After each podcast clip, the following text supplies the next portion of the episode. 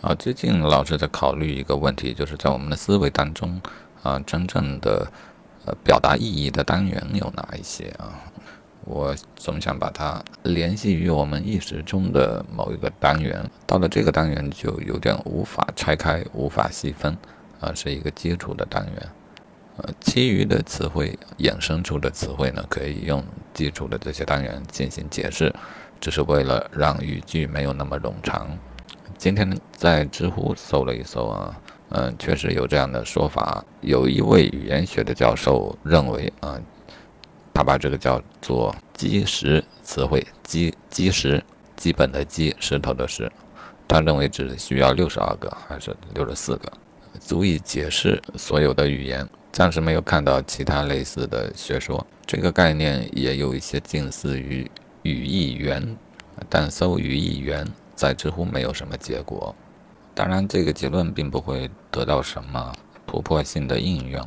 啊，甚至在于语言起源游戏这样的游戏当中啊，又或者与外星文明尝试进行沟通这样的场景之下，是否有最好的方法啊，也也都只是有一些提示性的作用啊，而不是呃特别创新的一下子能解决问题的新办法。嗯，就说语言起源的游戏吧。啊，你便是不知道这个原理。实际上呢，往往我猜想啊，重新发展出一门语言的话，它的过程恐怕也就是如此。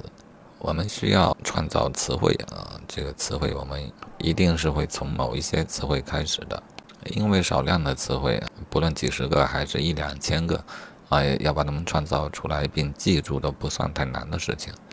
嗯，这种情况下，六十几个词汇并没有什么优势，因为我们知道，如果有了两三千的一个词汇量，再来解释任何新的概念都会容易许多。而对于与外星文明进行交流，那么基石词汇的选择会是一个大的问题。呃，我直觉认为啊，人类的思维当中可能有一些共通的基石词汇，啊，但对于外星人则未必如此。因为基石的词汇是啊，用词汇解释词汇的源头啊，它是无法解释的啊，至少无法用语言解释的，起码得比划，得交互啊，用各种其他的方法方能解释基石基石的词汇。但如果外星人的啊思维模式与我们不同，根本无法理解这些基石词汇，那对于与外星人交流，它也不算很有帮助。不过这个事儿还是有它的意义啊！我再重新描述一下这个事儿到底指的是什么事儿啊？我们一贯习惯于学习并使用啊他人创造的啊并为所有人所公认的词汇、句法、语法来进行表达啊。固然很多时候让我们觉得人与人之间可以交流，但是呢，在很多时候啊许多情景下。人与人之间的交流，它的表达，呃，往往是词不达意的啊。往往双方对于一个同样的句子，它的理解却微妙的有所不同。我们对于所有的词的掌握的过程，嗯，一般是学习而来，并在生活中实践使用它，并做调整。啊，我猜想呢，呃，未必每个人对每个词的理解都是一样的。尤其那一些抽象一些、感性一些的词，嗯，这种理解上的差异呢，经过层层的放大啊，因为有许多呃词汇，它其实是或者说概念吧啊，一个概念可能是许多底层的概念分装而成的，层层分装而成，而而这每一层其实都有一些偏差，最终所分装出来的可能大有偏差。这会导致，虽然我们经常去规范语言，但是语言其实总是有一些模糊性，也会导致人与人之间的交流经常就是根本互相说不通。虽然也不并不排除人与人之间意识之间可能本质上就是无法互相完全理解的，啊，但也不能排除我们是仅仅是我们使用的这个语言工具，它本身比较模糊。而导致的啊，无法沟通。呃，若是前者，那当然没有办法可想；若是后者呢，我觉得这就是一种方案啊，就可能会有这样一种方案。大致就是每个人列出自己的基石词汇，然后如果要制造新词呢，就用基石词汇去解释之，一旦用到一个新的词，想定义一个新的词，便会提醒你它未经过定义，你就需要用即时词汇，即原有的词汇啊，原来已经定义过的词汇，对它进行一个定义啊，这样每一个人他的所有的词汇就都是从即时词汇生长出来的啊。然后设想，如果两个人都用同一套的即时词汇开始创造自己的语言，因为即时词汇是相同的。那么，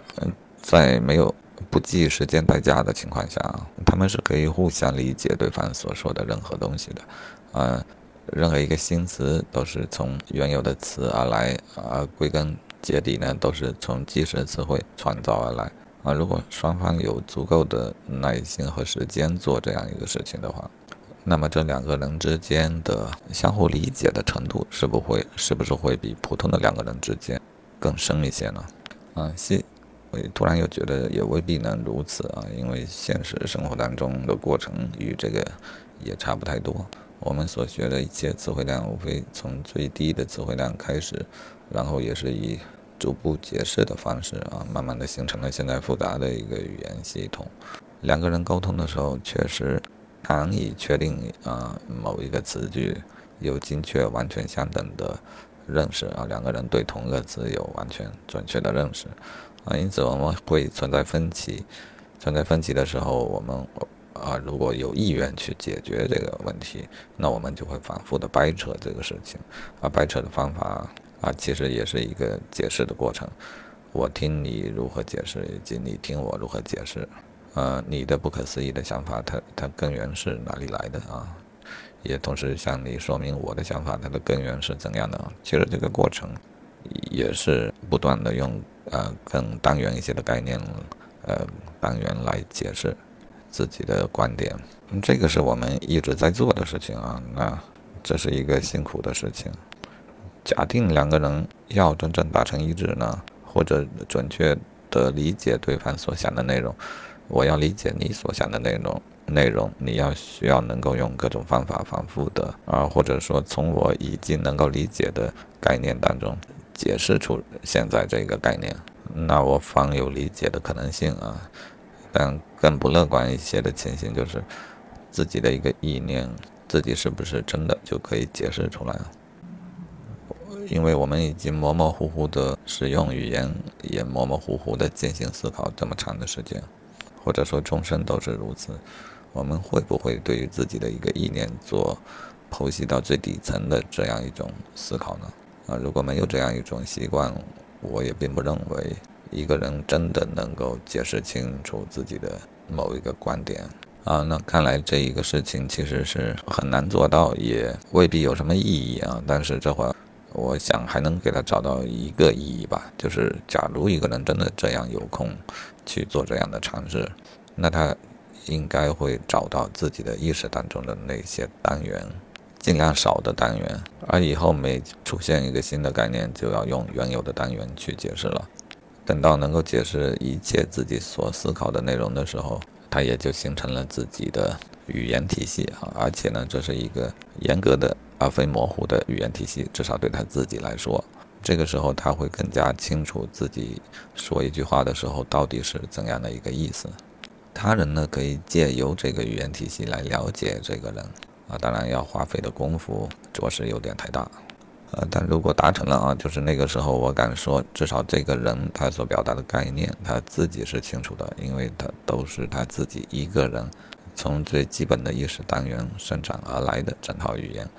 啊，所有的意识活动是从最基础的意识活动生长而来的啊，并且这些都经过相互的解释和定义。